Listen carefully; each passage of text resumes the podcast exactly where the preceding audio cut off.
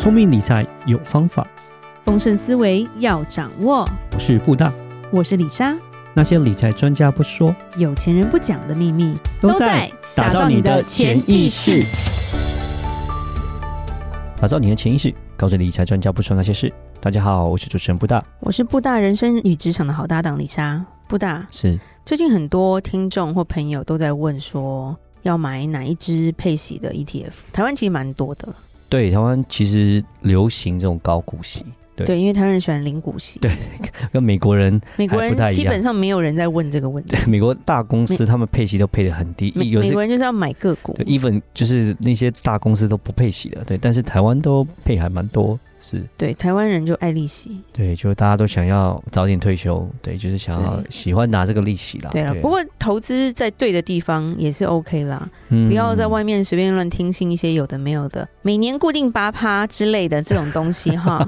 然后那个其实就不要乱投啊，对，是是是，最近也是有一些我们之前提过澳丰的基金就真的确定就是还确定倒闭了，对对对，对。好，那我们这这不是我们今天的话题，我们今天的话题主要来讲就是在讲。高股息的这个 ETF 啦，我们讨论一下，主要为什么会提这个东西，是因为我们在台湾曾经是第二大的高股息 ETF 零零五六，我相信可能大家都听过。他在五月底的时候，他宣布他说他要改了，他要从年配息改成季配息了。是对，那其实这个真的是大家引领期盼啊，因为你知道一年配一次的感觉跟每一季配一次的感觉，真是真的是不太一样。对对对，尤其是它又很特别，是季配息的它的时间点呢，跟其他两只零零八七八，另外一只现在已经超越零零五六的这个高配息的 ETF，在国泰发行的永续高股息，跟另外一只元大所发行的零零七一三，刚好这三只配息的时间都不一样，所以呢，买这三只就可以月月配，其实就是觉得还蛮好的一个投资组合了。是，首先我们先聊一下，就是这个零零五六这个东西，好了，对，我们先聊零零五六。其实零零五六在之前其实都是算是市值来讲，大家购买的人数量啊，其实都是第二。以前是第二，第一就是零零五零。好，那我想大家零零五零也知道，就是台湾市值最大这五十家公司的 ETF 嘛。五六呢是高股息，在这一两年吧，对，好像去年，而且去年就被。零零八七八给突破了。零零八七八其实是比较晚发行的，零零五六其实是很早，它在二零一几年就已经发行，但是零零八七八其实是在两千年才发行，大概才三年多左右。可是它虽然这么晚发行，但是持有的人数已经超过零零五六。主要来讲，就是因为它是季配，再它再多的一个所谓的收益平准金的这样的一个功能在里面，那结果就整个超越零零五六。是，那我们再聊一下哈，零零五六这个改动其实也是蛮好玩的，因为最早最早是零零七一三，就是我们刚刚讲第三支这个所谓的低波动高股息的这个元大第三支就是 ETF，它先改成季配息，它从去年改成季配息，哎，发现大家就买的人很多，大家就很开心，就一直想要买。然后零零五六最后，我想就是根据整个市场趋势吧，大家想要季配息，真的很期待季配息，大家都比较喜欢这样可以常常领，不要一年等一次这样子那种感觉了。所以说，这一个趋势就它做一个改变。那再来，我们刚刚讲到一个收益平准金这个东西，哈，所以我再聊一下。那这收益平准金呢，主要来讲就是说，当你买 ETF 的时候，零零五六的时候，它会有一部分，它不会全部去买股票，一部分它会放在这个收益平准金里面。它这收益平准金的功能是什么？它就是要让，如果说假设这个基金啊，就是 ETF 啊，忽然间很多人去买，可是你要配息嘛，对不对？嗯、你要配息，有些基金或者 ETF 是每个月配的。我钱马上收到，可是我可能都还来不及找到买点去买这个股票，我马上就要配了，对不对？我马上就要配息给人家，那就变造成说，其实我手上从这些我持有这些股票所拿到的这些配息，其实并没有变多啊，但是我忽然间买的人变多了，嗯，对，可能假设我有一亿，我要配息出去，可是呢，这个月忽然间多了两百万人进来要买这个 ETF，就变成说我这个一亿就多分给这两百万人。就变成说我的股息就变少了，懂吗？这个比例变少。嗯、那这个收益平准金呢，有这个功能之后，就变成说它会先拨这一部分，有点像 reserve 一个保留在那边。如果当这个购买人数忽然间变多增加的时候，诶，我还是可以照我的步调去发这个配息给所有的投资人。它不会因为基金的规模忽然间变大的时候，它的配息就影响。主要是有这样的一个好处。其实我在最近呢，听众就有问我，像最近的一个债券市场啊，比较火热一点，像他要买一档叫做零零七七二 B 这个高评级的公司债，就是有发现这样子一个配息变少的一个状况，因为这个 ETF 来它是每个月每个月配息，啊，忽然间大家债券市场量增加，大家都去跑去买债券啊，大家觉得说申请可能要到尾端，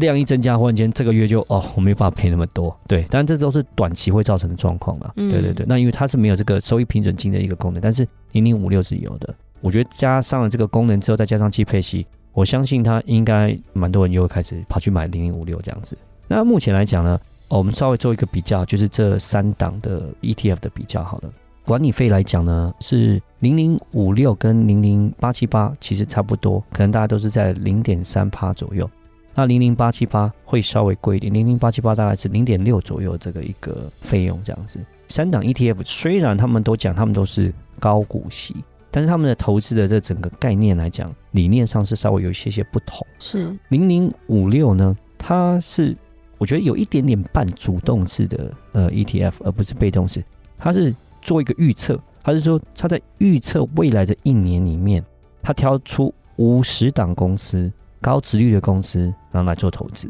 所以它是一个预测的感觉，它是预测未来会有，诶，拿这五十家公司，它不是以现在的状态。对，像零零八七八，它就是以过去三年的平均来看，说，诶，这哪三十只股票它们的殖利率比较高，它来选。然后呢，零零七三也是有点类似这样，也是以过去三年的平均来做计算。但是零零七三它有个特别是，它叫做高股息低波动，所以它多了一个低波动这个性质在里面。它会把一些波动比较高、股价震荡比较大的公司，它会把它去掉，然后呢，去挑一些股价的变动比较少的一个公司这样子。所以呢，他们三家都是算是高股息，但是他们三档的那个投资的这个理念概念是有点不太一样。然后我们就会看说，哎，那他们持股的比例状况怎么样？持股的公司是什么？他就发现，哎，其实非常分散。他们三家并没有好像都投资什么什么公司这样子，其实并没有。分析一下，像零零五六的前五家公司就是有长隆、联友、联发科、友达跟广达。然后呢，零零八七八它的前五档是。华硕、人保、联强、大连大跟还有个也是广达，OK。然后但是呢，零零七一三呢，我们前五大就是台硕、台湾大、仁宝、伟创跟英业达。好，你就知道说重复性并不是太多，基本上不太一样。然后如果以产业类别我们来看的话呢，零零五六呢有大概百分之六十四个 percent 呢都是在科技类股，然后呢金融类股大概七个 percent，原物料大概十个 percent。零零八七八呢是科技类股大概四十六。但是金融服务了，它就比较多，它占到二十六个 percent，原物料大概十个 percent。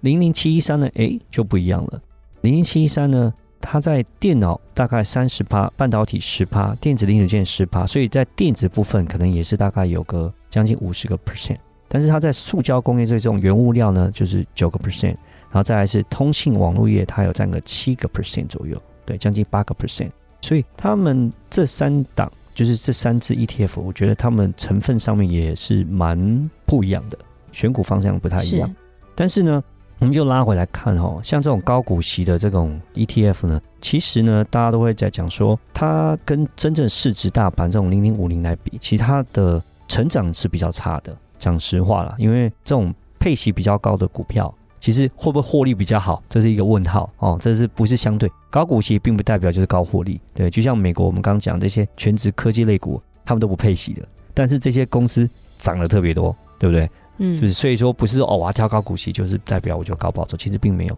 整体来看哦，零零五零基本上拉长时间来看的话，其实都是还是比这种高股息的这种 ETF 来说，其实表现是比较好的。它是比较特别是零零七一三，零零七一三它是低波动的一个 ETF。所以呢，在近五年，如果是比最近这五年，因为去年来讲算是一个股灾的一年嘛，所以近五年来讲，零零七一三是大于零零五零的高配息的这种 ETF 来讲呢，它的波动度是会比较稍微会比大盘要来的低一点。那七一三它的波动度是更小，对，因为它是低波动，是。所以我只能说，买这种高股息的这种 ETF 来讲呢，我会认为啦，就是属于是小资族想要买一点这种东西帮自己加薪。OK，就是可以领一点利息，这样子很开心，我觉得可以。或是说，真的是已经退休的退休族，因为他需要现金流，我觉得真的是很重要。是你需要现金流的话，就可以买这这种所谓的高股息的这种 ETF，很好。就是说，现在目前来讲，这三档 ETF 来讲呢，零零五六，它现在是除息日是每年的一月、四月、七月跟十月。OK，零零八七八除息日是二月、五月八月跟十一月，然后零零七一三是三六九十二，所以刚好你就可以买这三档，就可以月月月月月月就零利息。对，所以就是还蛮不错，这三档就可以再直接买下去这样子。你要记得是说这三档 ETF，因为这个高配息的，其实拉长来讲，我会讲拉长来说，有可能大部分的时候啊，就是都会比大盘要来的差，比那种零零五零要来的差一些。所以呢，我会建议是，如果说假设你并没有那样的现金流的一个需求的时候，你还是买零零五零，长期来看它成长性还是会比较好的。对，如果说你真的是需要现金流的时候，或者说你觉得我不想要有那么大的波动，因为相对的，这样七一三，但七一三我觉得波动是最小啊。但是五六跟八七八其实还是会有波动啊。但是相对跟零零五零比起来，波动是会再小一些。然后加上你还要配息，所以有些人会觉得我不用说，好像心脏那么的紧张这样子，好像哇，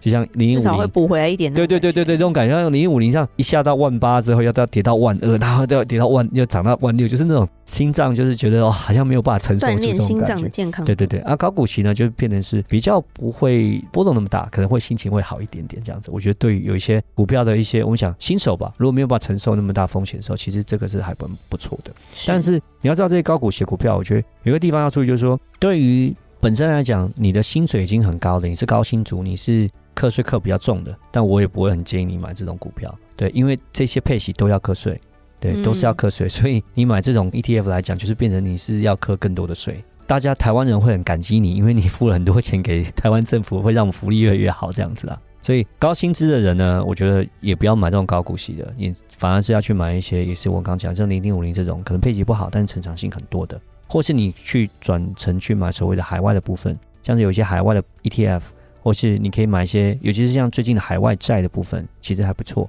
有些海外债 ETF 也可能有到五个 percent 左右，跟这些我刚刚提到这几档 ETF，其实殖利率来讲比起来不会差的太多，而且波动性也低。重点是它还免税。呃，也不是免税，它是算在海外的所得税里面，对，海外的收入里面啊，所以说税率会比较不一样。那有个六百七十万的一个免税额这样子，所以以高薪的人往这个方向是分配会比较好一点，而不是用买这种高股息。这样我们就知道说，我们 ETF 如果我们想要定期定额，或者是想要领配息啊，甚至是想要增长，可以选什么啦？嗯，因为常听到这些数字，但是还是没什么概念。对对，然后反正通常一般人就是买了再说。那我再多加一个东西，就是这三档 ETF 呢，现在来讲不是一个最低的点，所以我会建议是你可以定期定额先买，我觉得这是 OK 的。其实这三档 ETF 来讲，配息都蛮稳定、蛮固定，应该还不错。但是如果你要单笔买入的话，可能不会是最佳点。你可能可以看到说，哪一天如果股市震荡，就有个下跌的时候，你再去买进会比较好。因为这种 ETF 来讲，就是价钱越低，就代表你的殖利率越高，你领的股息会越多。所以如果是单笔买进的话，就是要等待每次有个下跌，你就是单笔买进；每次有个下跌再单笔买进。啊，但是如果现在比较是股市比较往上上升的话，你就不用这样子做，你可能就是我讲定期定额慢慢买。OK OK，对，了解，谢谢。好，那如果有任何关于理财的问题，欢迎留言或寄信给我们。如果想要多了解一些理财的概念，请加入我们脸书的社团哦。打造你的潜意识，让你谈钱不再伤感情。我是布大，我是李莎，我们下次见，拜拜。拜拜。